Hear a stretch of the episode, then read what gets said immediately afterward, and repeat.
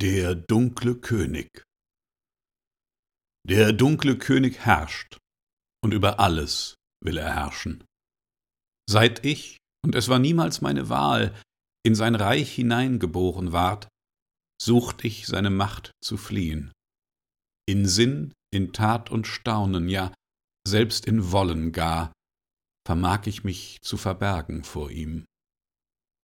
Seiner Häscher Hunde aber müssen und zweifeln geheißen, spüren mich auf, wo immer ich bin.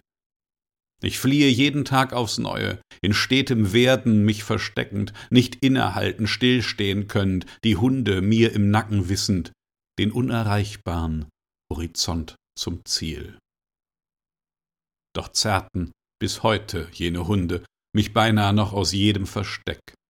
Und ach, wie oft warfen seine Schergen mich vor des dunklen Königs Thron in seinem Schloss, im tiefsten aller Täler, dem Zentrum aller Schatten, wo nicht wollen noch werden, wo einzig sein Wille und nicht mehr ist als er.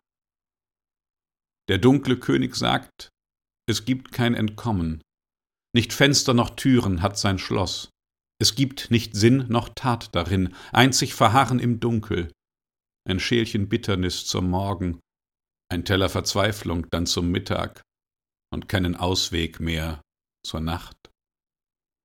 Der König sagt, du musst ihm dienen, denn von der Welt, die einstmals war, steht einzig noch sein Schloss, darin du bleiben und an Bitternis, Verzweiflung und keinen Ausweg nunmehr dich gewöhnen musst, weil nichts auf Erden sonst mehr ist.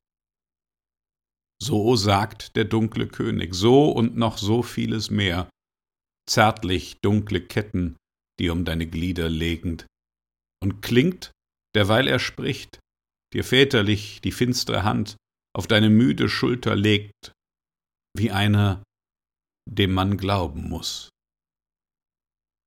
Doch spricht er nicht die Wahrheit, und wann immer ich ihm wieder glaube, mein Schälchen Bitternis in Händen, versuche ich mich zu erinnern, das Jenseits seines dunklen Schlosses wollen und werden aberfach, ja hundert Horizonte warten. Und jeder davon straft ihn Lügen.